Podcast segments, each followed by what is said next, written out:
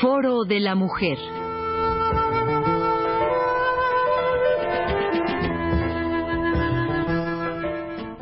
Por Elena Urrutia.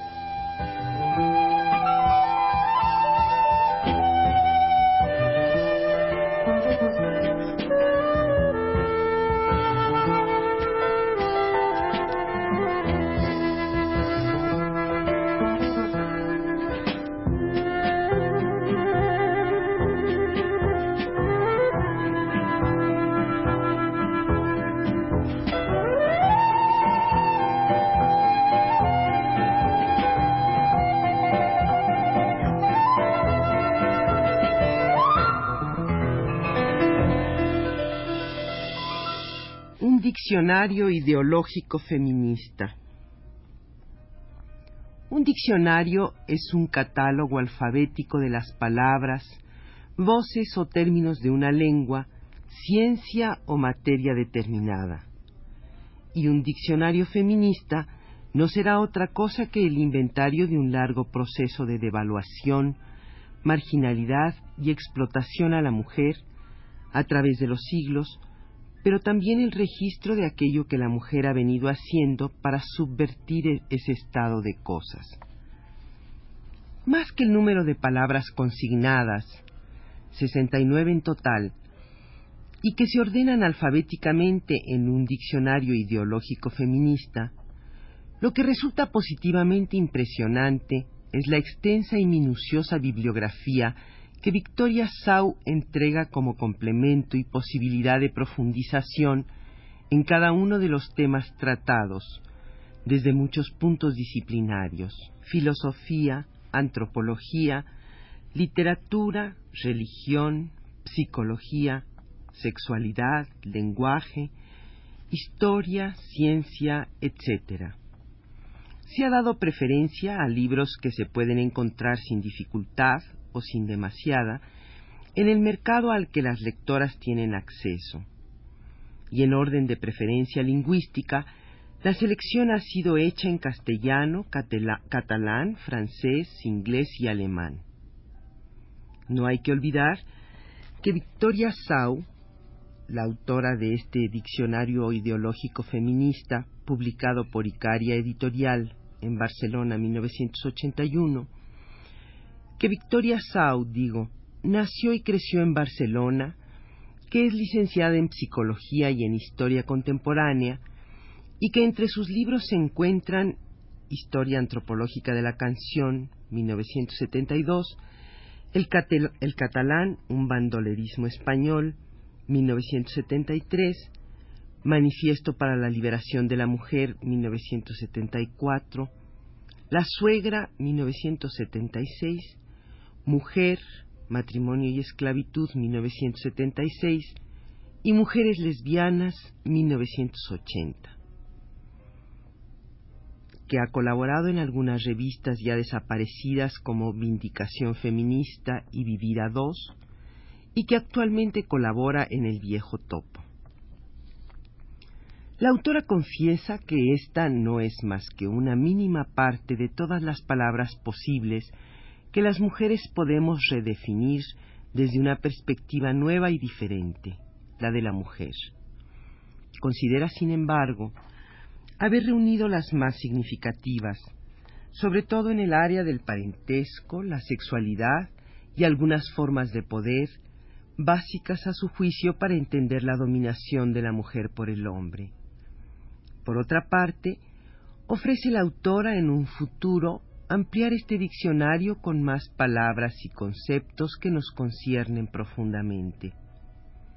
Si bien es cierto que no son muchas las palabras consignadas en este diccionario, y que de hacerlo de otra manera hubiera posibilitado la inclusión de un mayor número, la autora no se limitó a dar definiciones breves, prefiriendo una exposición más amplia en cada una de las voces elegidas, para poder responder extensa y rápidamente muchas de las preguntas que ahora se hacen las mujeres y también los hombres sobre temas tan concretos como pueden ser sexismo, aborto, violación, burguesía, feminismo, anticonceptivos, familia, virginidad, infibulación o madre, entre otros.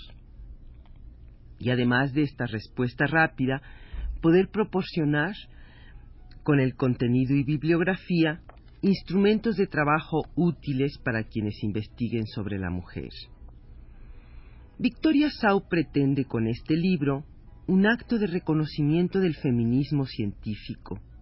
Así me gusta y prefiero llamarle, dice, que por mi parte consiste en la aplicación del método del materialismo histórico al análisis de las relaciones mujer-hombre para tratar de dar a partir de las mismas una explicación científica de cualesquiera de otras relaciones humanas, o sea, del mundo. Así, entresacando de los textos referidos a ciertas voces del aborto provocado, objeto del derecho y tipificado como delito en el Código Penal de muchos países, señala que desde que existe patriarcado, ha estado y está controlado por los hombres. En alguna época de la historia era castigado con pena de muerte incluso el disimular el embarazo. Como un ejemplo de reivindicación feminista en este terreno está el escrito de las feministas de Padua que enlazan el problema con el de la maternidad restringida a la fuerza por causas de las discriminaciones salariales y la pobreza y que luchan contra todo lo que no permite una maternidad realmente libre. Resumiendo, el problema es tener la posibilidad de ser madres, todas las veces que queramos serlo, solo las veces que queramos, pero todas las veces que queramos. Del matrimonio, Victoria Sau señala que es una institución político-jurídica masculina que sirve de correa de transmisión para la distribución de mujeres entre los hombres y que asegura a estos su paternidad propiedad sobre los hijos de las mujeres obtenidas por este procedimiento. Cuando la mujer firma su contrato matrimonial en nuestra sociedad, no lo hace en simetría con el hombre. Lo que firma es su reconocimiento al contrato entre hombres, en virtud del cual su padre, presente o ausente, la traspasa a su marido. De la viuda, señala que es una mujer que se encuentra en la situación de haberse quedado sin su amo social, el marido, a causa del fallecimiento de éste. Toda vez que la categoría de marido es exclusivamente masculina y no tiene contrapartida en la mujer, el hombre nunca es viudo en el sentido estricto de la palabra, aunque en lenguaje coloquial se llame viudo al varón cuya mujer ha fallecido. Pero nunca se dice viudo de, pues el hombre solo se pertenece a sí mismo, mientras que la mujer es viuda de, y aquí el nombre del marido al que perteneciera por matrimonio. No hay que olvidar que también el colectivo de varones ha establecido normas legales para decidir el futuro de la viuda, tales como si ésta es libre de volver a casarse o no, y en caso de segundas nupcias, cuándo puede hacerlo de nuevo. La obligación de casarse con un hermano del marido difunto, o bien de pasar a depender del hijo varón que ejerza como nueva cabeza de familia. Incluso la obligación de quitarse la vida para seguir a su marido en ese nuevo, nuevo estado de su muerte. Como un ejemplo de los capítulos que este diccionario ideológico feminista de Victoria Sau dedica a cada uno de los términos, eh, voy a leer aquello que se refiere al machismo. Machismo, palabra con la que se conoce todo un conjunto de leyes, normas, actitudes y rasgos socioculturales del hombre cuya finalidad explícita y o implícita, ha sido y es producir, mantener y perpetuar la esclavitud y sumisión de la mujer a todos los niveles, sexual, procreativo, laboral y afectivo. En el seno del feminismo la palabra se ha ido sustituyendo por la de sexismo, sobre todo a nivel ideológico, perdurando la de machismo en el lenguaje coloquial de la mujer feminista y en textos vindicativos de estilo popular, tales como pintadas callejeras, pancartas, pegatinas, etc. En la realidad concreta, el machismo lo constituyen aquellos actos, físicos o verbales, por medio de los cuales se manifiesta de forma vulgar y poco apropiada el sexismo subyacente en la estructura social. En el terreno sexual, por ejemplo, estos actos pueden ir desde el piropo hasta la violación, según los individuos. El machista generalmente actúa como tal sin que en cambio sea capaz de explicar o dar cuenta de la razón interna de sus actos.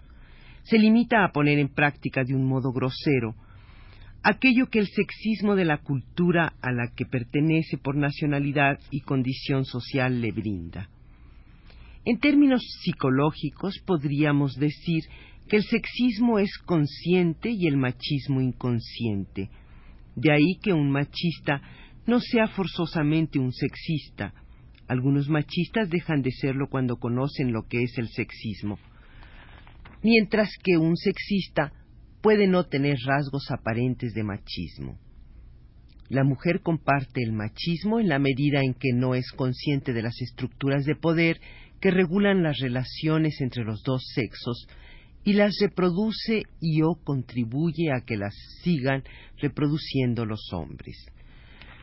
Hasta aquí la, de la definición que de machismo da un diccionario ideológico feminista de Victoria Sau, y después de esta explicación viene, como con el resto de los términos, una breve bibliografía que complementa eh, la definición.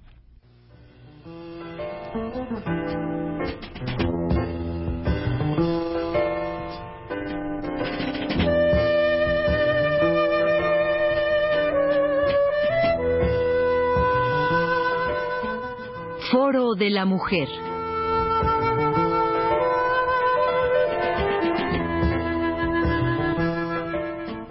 Por Elena Urrutia.